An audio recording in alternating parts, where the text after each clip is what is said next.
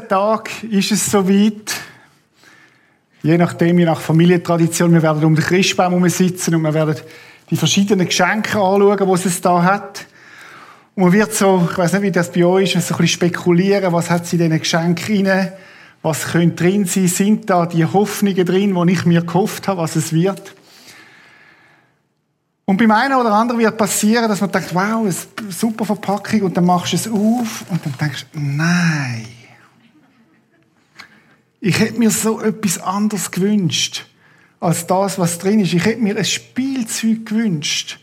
Und jetzt ist etwas ganz anderes drin. Ich weiß nicht, ich habe eine Erinnerung als Bub. Ich habe mir nichts so sehr gewünscht wie ein Servet-Liebli. Servet, eine Fußballmannschaft aus Genf, wo gestern eingeschlagen hat. Und ich habe gedacht, damals ein Päckchen genau richtig verpackt. Ich habe es angefühlt voran, so wie das Kind manchmal nachher. Und habe gedacht, das ist mein Servet-Liebli. Und dann packe ich es aus. Und ich fühle noch wie damals, es ist ein, ein Plüschpulli. Und ich denke, nein, ich hätte mir ein Servet-Liebli gewünscht und jetzt ist es ein Plüschpulli. Und alle, die Kind haben, kennen die Reaktionen, oder? Wo du als Kind, du wünschst dir ein Spielzeug und nachher kommst du irgendwie einen Gebrauchsgegenstand über und du denkst, das kann es ja nicht sein und bist enttäuscht. Aber wisst ihr was? Es ist ja nicht nur bei den Kindern so, es ist auch bei uns Erwachsenen kann es so geben. Angenommen, du wünschst dir von deinem Partner irgendeine schöne Kette, Perlenkette. Und du schaust und siehst unter dem Christmann genau das richtige Format und denkst, ja, jetzt checkt. Perlenkette und dann machst du es auf und dann ist ein Nagelscherli drin. Du denkst, nein, wir haben doch schon so viel Nagelscherli, jetzt das auch noch. Oder vielleicht wünschst du dir von deiner Frau ein iPhone und du gehst unter den Christbaum und siehst das richtige Format, alles, und du packst es aus und denkst, wow, das ist mein neues Spielzeug, mein iPhone. Und nachher packst du es aus und dann ist es so, ich weiß gar nicht, wie man ihm richtig sagt, so ein Ohr- und Nasenhaarschneider drin. Als ob die nicht noch selber schon genug nervst an dem Teil, dass überall Haar wachsen, wo es eigentlich nicht sollten. Ich hätte mir doch ein Spielzeug gewünscht. Und es ist etwas ganz anderes drin gewesen. Heute Morgen geht es um Hoffnung und ich habe noch einen Bibelvers mitgebracht, den ich am Anfang von dem Gottesdienst stellen Paulus sagt, deshalb bete ich, dass Gott, der euch Hoffnung gibt, euch in eurem Glauben mit Freude und Frieden erfüllt. Dass eure Hoffnung immer größer wird durch die Kraft des Heiligen Geistes. Paulus sagt, Anders übersetzt könnte man auch sagen, ich wünsche mir, dass die Hoffnung aus euch überfließt. Ich weiß nicht, ob du heute Morgen in dem Gottesdienst bist, am Livestream oder dann im Saal oder im ersten Stock oder da im Kino und kannst sagen, aus meinem Leben fließt Hoffnung raus. Es ist überfließend von Hoffnung. Vielleicht geht es dir viel eher dem, was ich vorne geschildert habe, oder? Wo du das Jahr dir erhofft hast, vielleicht hast du deinen Abschluss gemacht, dein Studium abgeschlossen oder deine Lehre und du hast gedacht, jetzt fängt das Leben an und du hast keinen Job gefunden. Oder nicht den, wo du dir erhofft hast und du hast gedacht, jetzt wird es richtig gut. Aber es ist anders gekommen. Vielleicht hast du dir oder haben ihr euch als Ehepaar das Jahr ein Kind gewünscht und denkt, an der Weihnacht werden wir dann das dritte sein oder das vierte und es ist nicht so gekommen. Vielleicht hast du eine Fehlgeburt gehabt und ein Schmerz ist zurückgeblieben und du denkst, das ist nicht das, was ich mir gewünscht habe. Vielleicht hast du gedacht, das Jahr wird das Jahr, wo wir die grosse Reise machen können. Ich denke an viele junge Leute, die gesagt haben, jetzt kann ich endlich reisen. Und dann ist Corona gekommen und es ist ganz anders gekommen, als du denkst. Es ist schon ganz etwas anderes in dieser Kiste hinein. Andere von uns werden die Weihnachten jemand Schmerzliches vermissen, weil sie die Person nicht mehr haben, wo, wo sie eigentlich hatten einmal. Und sie werden das tiefes Gefühl von Einsamkeit haben, gerade an Weihnachten, denke ich, wo besonders stark wird sein. Und du denkst, das ist nicht das, was ich mir gewünscht habe, aber es ist so ganz anders gekommen. Andere haben an diesen Weihnachten vielleicht mit dem Partner zu kämpfen wegen dem Sorgerecht der Kinder und du merkst, was zerbrochen ist in eurer Familie, was kaputt ist und Enttäuschung macht sich breit. Und du denkst, eigentlich habe ich mir etwas ganz anderes gewünscht. als das, was ich bekommen habe, was da drin ist. Wieder andere werden heute Morgen nach dieser Predigt in die Tiefgarage gehen und sie werden Berli sehen, wo glücklich in ihr Auto steigen und du sagst, ich bin allein. Ich hätte mir so gewünscht, dass ich endlich einen Partner finde, eine Partnerin, die mit mir geht. Wieder andere haben gedacht, jetzt ist ein Jahr, wo, wo ich losziehen kann und sie haben irgendeine Diagnose bekommen, die schwierig geworden ist für sie. Gott, ich hätte mir ein Spielzeug gewünscht. Und du hast mir so etwas anderes gegeben. Wir möchten heute Morgen in dem Adventsgottesdienst in ein Buch hineinschauen in der Bibel, wo zuallererst gar nichts mit Weihnachten zu tun hat. Und du wirst dich fragen, was hat das mit dem Advent zu tun? Es ist ein, ich möchte wie ein Buch auspacken aus der Bibel, wo vier Kapitel hat. Das Buch Ruth. Und ihr müsst ein bisschen durchheben. Am Schluss werden wir schon drauf kommen, was es mit dem Advent auch zu tun hat. Das Buch Ruth Zuallererst gar kein spektakuläres Buch, ein einfaches Buch. Und man fragt sich, was hat es denn für eine Bedeutung überhaupt, das Buch? Es ist nur vier Kapitel lang. Und ich möchte euch die Geschichte erzählen, wo in dem Buch passiert ist. In dem Buch hat es verschiedene Personen, die drin vorkommen. Das eine ist der Eli Melech. Das ist der Mann Er ist geheiratet Und Eli Melech heisst, mein Gott ist König. Und wo die Eltern den Eli Melech bekommen haben, haben sie ihn angeschaut und haben gesagt, er soll mal erfahren, dass sein Gott König ist. So wie das Eltern machen, wo wir lange überlegen, was geben wir unseren Kind für einen Namen, was hat es für eine Bedeutung, das soll er erleben. Aber Eli Melech hat eigentlich in dieser Phase, wo wir lesen von ihm, genau das nicht erlebt, dass sein Gott König ist, wo ihn gut versorgt und gut schaut. Es hat nämlich eine Hungersnot gegeben im Land Kanaan. Und sie müssen, er mit seiner Frau, ausziehen aus dem Land Kanaan. Sie sind Flüchtlinge gewesen. Flüchtlinge sind Botschafter von der Ungerechtigkeit in dieser Welt.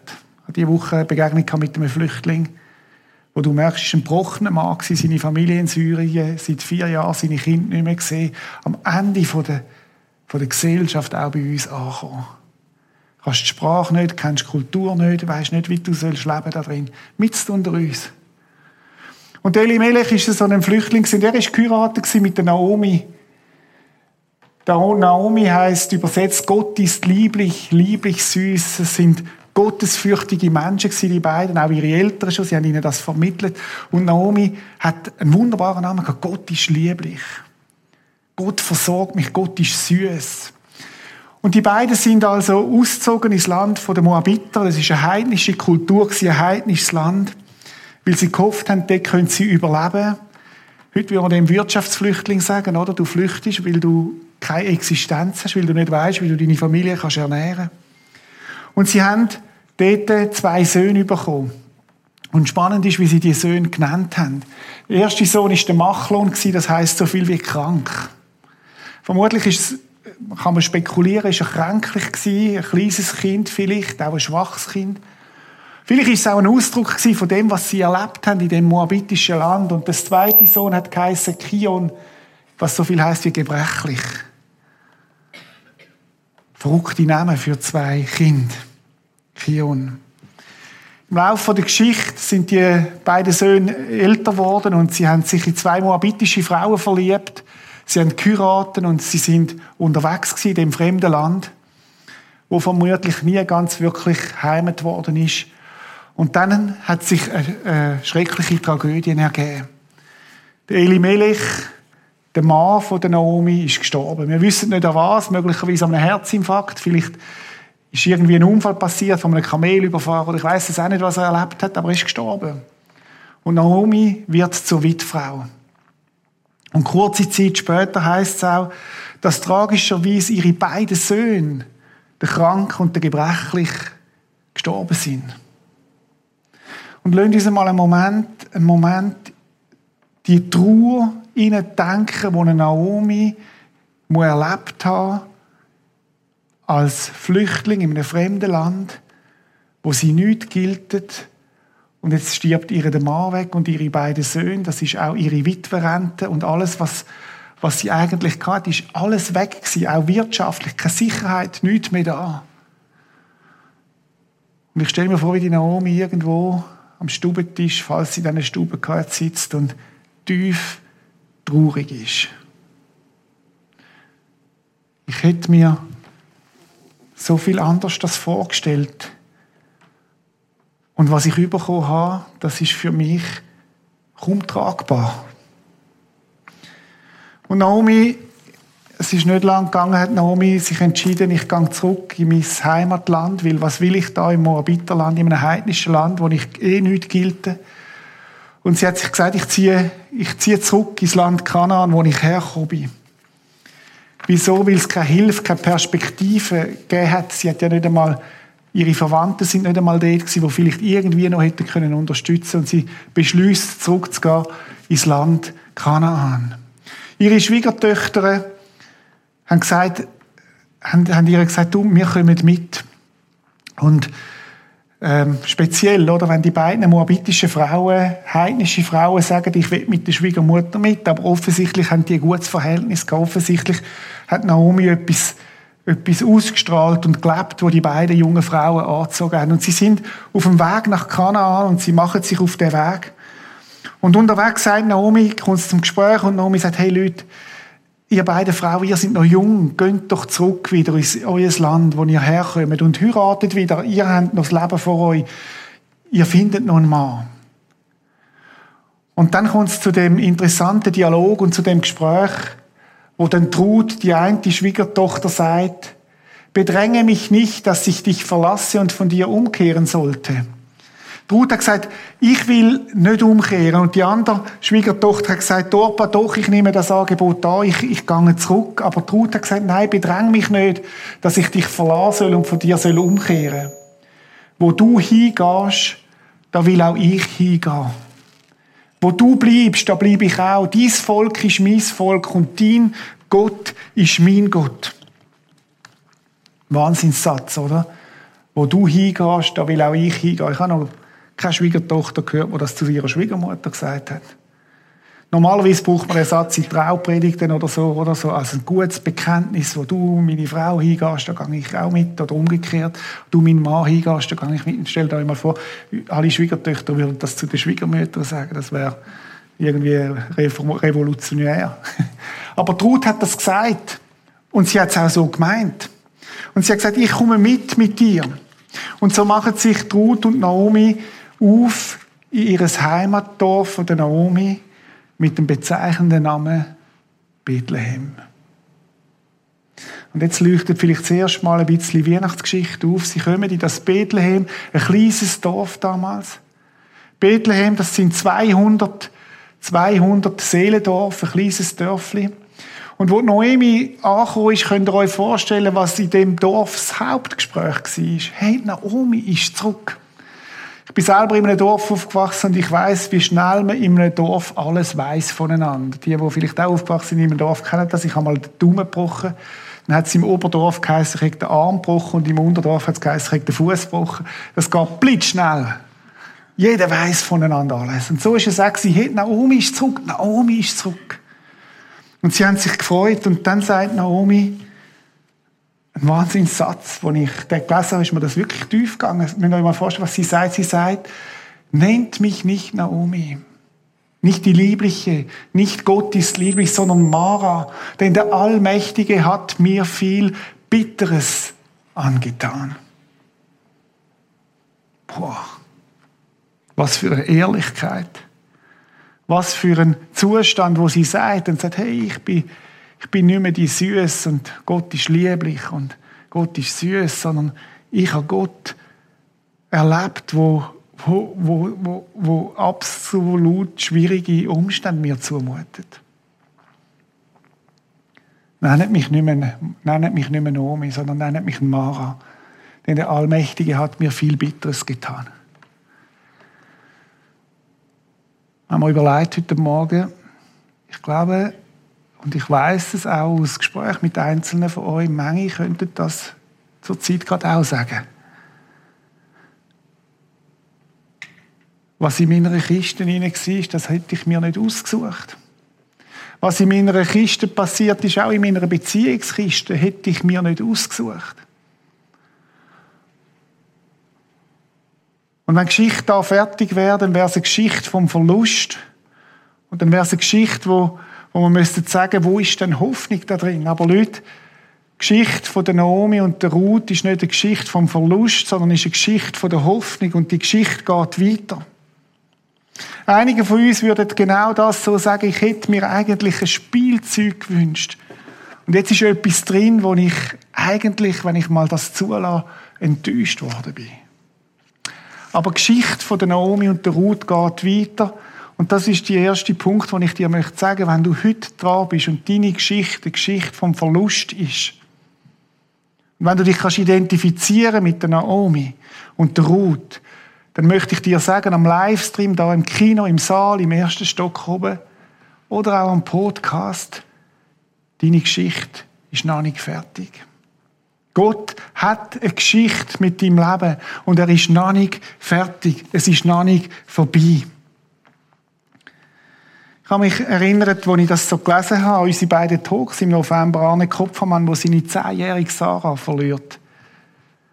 Und ich kann mir vorstellen, dass er auch mit einem Päckchen da war und gesagt hat, an Weihnachten, ich habe mir das anders vorgestellt. Oder Jessica, die ihren Mann verloren hat und fünf Kinder zurückbleibt. Gott, ich habe mir das so anders vorgestellt als das, wie es geworden ist. Ich habe mir das so anders gewünscht. Aber zurück zu der Naomi. Sie kommen also nach Bethlehem und es hat ein Gesetz gegeben damals, wo geheißen hat, dass die Ärmsten dürfen hinter den der Ernter nachlaufen, wenn die Weizen ernten oder, oder Trauben ernten und die lassen immer noch etwas ein bisschen zurück, damit die Ärmsten von den Armen noch etwas können ernten dann. Und Ruth und Naomi, was haben sie machen? Sie haben ja nichts gehabt, sie haben keinen Versorger gehabt, also haben sie das gemacht und sind genauso hinter diesen Ernten her ist Ruth gelaufen. Muss ich das vorstellen, wie wenn man jemand in einer Großstadt sieht, man das, wenn irgendwelche randständige Menschen aus den Abfallkübel Flaschen holen, damit sie nach ein bisschen Depot können holen So etwas muss man sich das vorstellen. Das ist der soziale Status den Ruth und eine Naomi hatten. Und so heißt es auch, dass, dass ähm, Ruth genau das gemacht hat. Sie ging hin und las auf, den Schnittern nach auf dem Felde.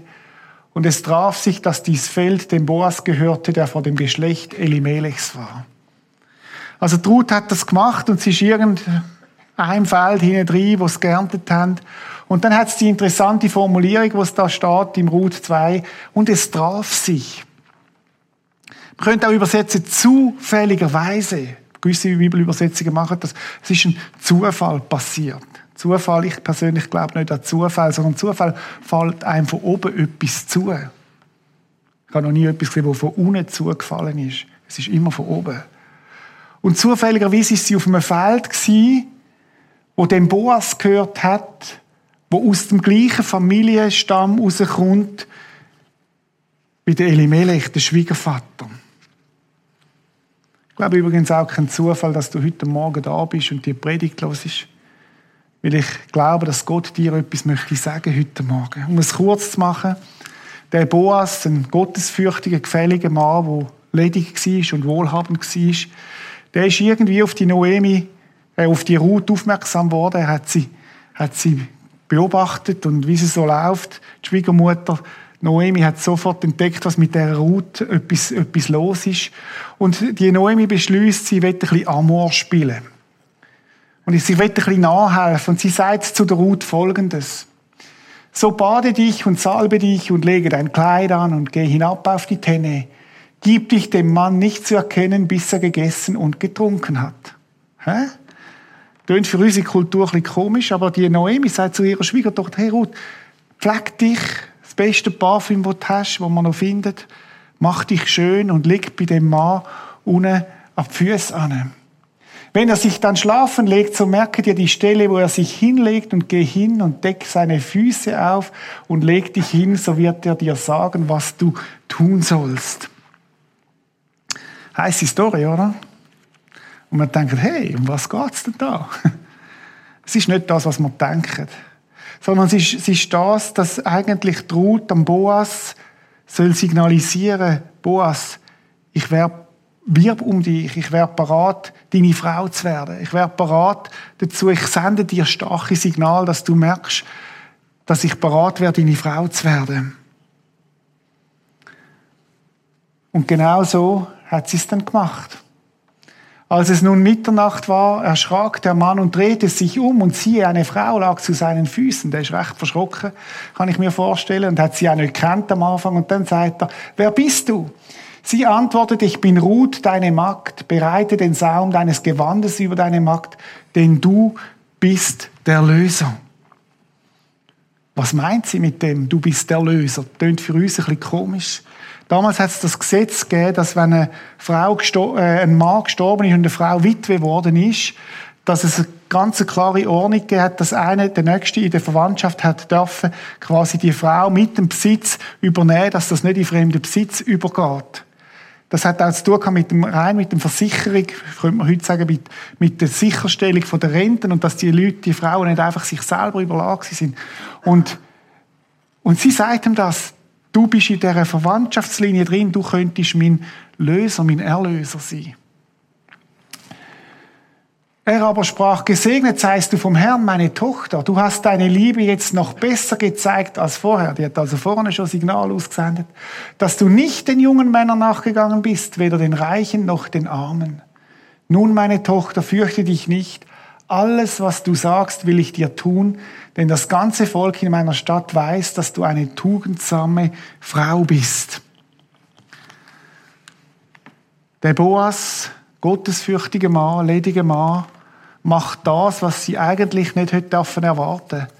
Er sagt genauso, machen wir es, wie du dir vorgestellt hast, Ruth. Ich werde dein Löser sein. Ich werde der sein in der verwandtschaftlichen Linie, wo dir wieder Hoffnung und Zukunft gibt indem ich dich heirate. Er hätte das nur müssen regeln Es wäre noch ein anderer zuerst berechtigt gewesen, hat mit dem geredet. Und der hat gesagt, ist gut, du darfst es machen. Und so ist es gekommen, dass der Boas etwas gemacht hat, was man überhaupt nicht hätte erwarten können, weil es ist nicht eine leichte Sache gewesen. Erstens, Ruth ist eine ausländische, heidnische Frau. Es ist absolut unüblich gewesen, dass ein Kananit, äh, dass ein, dass ein dass ein Jude oder ein Kananit äh, eine ausländische Frau geheiratet hat. Und schon gar nicht eine, die so am Rand ist von der Gesellschaft. Und der Boas sagt, das mache ich. Ich liebe sie. Ich werde ihr eine neue Perspektive geben. Ich werde ihr eine neue Hoffnung geben. Ich werde ihr wieder Sinn und Zukunft geben, weil ich sie liebe. Boas hätte das nicht müssen, aber er hat es gemacht. Und er hat die, die Verantwortung für die Familien übernommen. Ich werde dich lieben, wo niemand liebt. Ich werde dich wieder, wieder, dir wieder Würde geben. Ich werde dir wieder einen Stand geben unserer Gesellschaft, in dem Dorf, wo niemand dir sonst geben kann. Ich bin die Lösung für dich, sagt der Boas. Und dann heißt es folgendes, so nahm Boas die Ruth, dass sie seine Frau wurde. Und als er zu ihr einging, gab ihr der Herr, dass sie schwanger war und sie gebat einen Sohn. Und sie hat wieder einen Sohn bekommen, sie hat Perspektiven bekommen. Was für eine Geschichte. Vor ein paar Minuten waren wir dort, wo Ruth und Naomi absolut keine Perspektive hatten. Menschlich gesehen unmöglich. Und dann tritt der Boas auf den Plan und er macht das, was man nicht hätte erwarten können und er löst sie aus dem raus. Er erlöst sie aus dieser Hoffnungslosigkeit und gibt eine neue Hoffnung. Boas sagt, ich übernehme die Verantwortung für dich. Ich will, dass du freikauft wirst, dass du als fremde Frau Heimat findest. Wisst ihr, die ganze Geschichte ist noch nicht fertig. Wisst ihr, wer Mutter war von Boas? Die Mutter von Boas war Rahab. Rahab, wo in Jericho die beiden Kundschafter versteckt hat, die Prostituierte. Und Rahab war Mutter und aus dem heraus ist der Boas entstanden, ein gottesfürchtiger Mann, der den lebendigen Gott kennt hat. Und wofür Ruth und Noemi zum Trost und zur Perspektive geworden ist. Und das letzte Bild, das wir von der Noemi sehen, der Schwiegermutter, und sie hat natürlich durch das ja auch neue Perspektiven bekommen. Warum? Weil sie ist ja die Schwiegermutter von der Ruth. Und somit ist sie wieder eingebunden in ein Familienkonstrukt. Nomi ist ein Sohn, eigentlich müsste man sagen, ein Enkel geboren. Und sie nannte ihn Obed. Der ist der Vater Isais, welcher Davids Vater ist. Und wisst ihr, wenn Naomi ihre Schachteln hineingeschaut hat und droht, dann haben sie etwas nicht gesehen, was wir heute sehen. Ganz tief unten versteckt ist Folgendes. Der Boas und Ruth haben den Obed bekommen. Der Isai, der David und dann Jesus. Ganz tief unten in dieser Kiste hinein ist Jesus der Erlöser Und schaut, das ist Geschichte von der, das ist eigentlich der Höhepunkt von dem Ganzen. Ganz unten in der Kiste ist in dieser Erlösungsgeschichte, wo Ruth und, und Noemi erfahren haben, ist noch die viel größere Erlösungsgeschichte. Ist eigentlich wie ein Vorbote von dem, was Gott eigentlich hat sagen. Und ich denke, darum ist das, gehört die Geschichte die Weihnachtsgeschichte hinein. Kommen wir zurück zum Anfang. Was ist in deiner Kiste hinein? Und vielleicht ist es Verlust. Vielleicht ist es Sucht. Vielleicht ist es eine Einsamkeit. Vielleicht eine gebrochene Beziehung. Ein Tod, eine Diagnose. Ein Zerbrechen von Lebensträumen. Und du denkst, das ist nicht das, was ich will, Gott. Aber wenn du tiefer grabst, wirst du feststellen, dass es einen gibt, wo dein Boas möchte sein, wo dein Erlöser möchte sein. Dass es einen gibt, wo dir möchte Hoffnung geben statt Hoffnungslosigkeit. Bitterkeit soll nicht das letzte Wort haben in deinem Leben. Und schau, ich glaube, die Geschichte steht im Alten Testament drinnen als, als auch ein Bild für das, was Jesus möchte sein für dich. Der Boas ist in das Leben hineingekommen von der Ruth und von der Noemi. Völlig überraschend, zufälligerweise. Und er ist der, der der Geschichte die Wendung gegeben hat. Und tief unten, wo sie es noch nicht einmal gedacht haben, ist der Boas gewesen, der gekommen ist und gesagt hat, ich werde der Löser sein in deinem Leben. Ich werde dir wieder neue Perspektiven geben. Ich werde dich lieben, obwohl du dich ungeliebt fühlst. Ich werde dich versorgen, ob du, obwohl du denkst, da ist keiner Nummer, der mich versorgen kann. Ich werde der sein, der dich über den Verlust hinwegbringt. Ich habe mir überlegt, wie können wir dann reagieren und was sagt denn tief unten der Jesus zu uns heute Morgen? Und schau, er sagt, kommet her zu mir alle, die ihr mühselig und beladen seid, ich will euch erquicken. Und wenn das deine Geschichte ist heute Morgen, und wenn du dich irgendwo gefunden hast in dieser Geschichte, wo du sagst, ich habe das nicht wählen, was in meiner Kiste ist, dann lass dir heute sagen, zunderst unten ist der Boas, wo der richtige Boas ist für dich, nämlich Jesus Christus. Und er sagt, ich bin mit deiner Geschichte, ich bin mit deiner Geschichte noch nicht fertig. Ich will der Löser, der Erlöser sein für dich. Ich will dir Hoffnung geben. Ich will der sein für dich, was dir niemand anders geben kann. Vielleicht sagst du in meiner Geschichte, ich sehe das blutige Kreuz.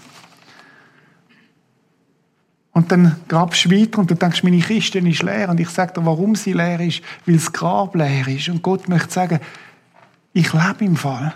Ich bin da, ich habe den Tod durchbrochen und ich kann dir und will dir eine neue Hoffnung und eine neue Perspektive geben.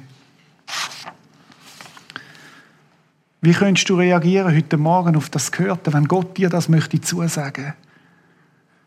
Ich habe gedacht, wie wäre das, wenn man das Gebet, wo das, was Ruth zu der Noemi gesagt hätte, wenn wir das zu einem Gebet möchten und würden zu Jesus sagen. Jesus, wo du hingehst, da werde ich hingehen. Dies Volk soll mein Volk sein. Du, Jesus, sollst mein Gott sein. Das ist die Botschaft von der Hoffnung. Und Jesus, 19 äh, Tage ist es Weihnacht, ist gekommen als der Retter, als der Hoffnungsträger, als der Löser, der Erlöser, der bessere Boas. Ich möchte dich einladen, heute Morgen dir zu überlegen, ob das heute Morgen deine Antwort könnte sein auf das, was Jesus dir heute Morgen will sagen Lass uns einen Moment still sein. Vater im Himmel, ich möchte dir danken, dass dort, wo wir denken, es ist das Ende, für dich noch lange nicht das Ende ist. Ich möchte dich bitten für jedes Einzelne von uns, wo Verlust erlebt hat die letzten Tage, Wochen, Monate. Für die, die Einsamkeit verspüren, wo Traurigkeit da ist, wo Not da ist, wo Zerbruch da ist, wo Sucht da ist, Krankheit. Danke, dass du kommst als der Boas und sagst, ich liebe dich, ich will dich. Ich möchte den Bund mit dir eingehen. Und wo alle anderen dich im Stich lassen ich werde dich nicht im Stich lassen. Ich werde dir Hoffnung geben und Perspektive und Zukunft. Und danke, Vater im Himmel, dass die Hoffnung lebendig ist, weil du den Tod durchbrochen hast. Und dass die Hoffnung da ist heute Morgen im Kino, am Livestream, Podcast, im ersten Stock, auch im Prisma. Danke dafür, du, die lebendige Hoffnung. Wir loben und preisen dich. Amen. Vielleicht ist es da heute Morgen, dem Erlöser eine Antwort zu geben. Vielleicht ist es da heute Morgen das erste Mal in deinem Leben überhaupt zu sagen, Gott, ich habe verstanden, dass du mir Hoffnung und Perspektive geben willst. Ich lege dir alle meine Hoffnungslosigkeit und meinen Zerbruch und meine Scherben an. Und ich nehme wahr, dass du für mich willst, der Boas sein wo mir eine neue Hoffnung, eine neue Perspektive möchte geben. Dann könntest du heute Morgen, jetzt gerade in diesen Minuten, einfach das Gebet beten, das Ruth gesagt hat, aber wir sagen es nicht zu der Noemi, sondern zu Jesus Christus. Jesus, wo du hingehst,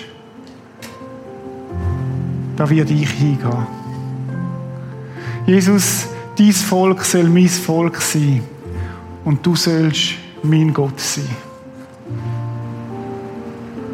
Ich lade dich ein, jetzt einfach ein, zwei Minuten Gott eine Antwort zu geben auf das Gehörte heute Morgen. Wenn es für dich war, glaube ich, wirst es du gemerkt haben, dort wo du bist, vor dem Livestream oder da im Saal, im Kino. Gib Gott mit deinen Worten eine Antwort.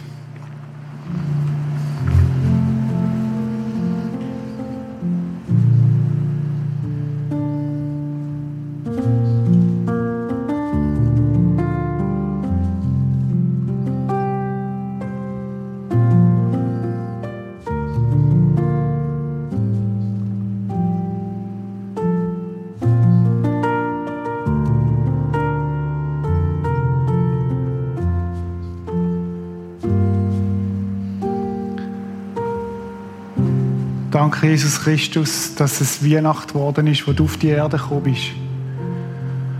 Und du bist gekommen, um den Hoffnungslosen neue Hoffnung zu bringen. Du bist gekommen, um den Enttäuschten aufzurichten, um die Knickten wiederherzustellen, um die Bedrohten wieder, wieder Leben und Hoffnung zu geben. Danke, dass es bei dir keinen hoffnungslosen Fall gibt und keine hoffnungslose Situation. Und dort, wo wir am Ende sind von unserem Latin, dort bist du noch lange nicht fertig. Ich bitte dich, dass wir tief unten in die Kiste reinschauen und dich finden, Jesus. Zuallererst als kleines Kindli, unscheinbar. Und nachher als der Jesus, der am Kreuz auf Golgatha stirbt und den Tod durchbricht und lebt und heute da ist. Und so möchten wir dich anbeten, wie die Hirten und Könige dich angebetet haben und dir sagen, du allein bist würdig von uns, die Ehre und Anbetung zu nehmen. Danke dafür, Herr. Amen.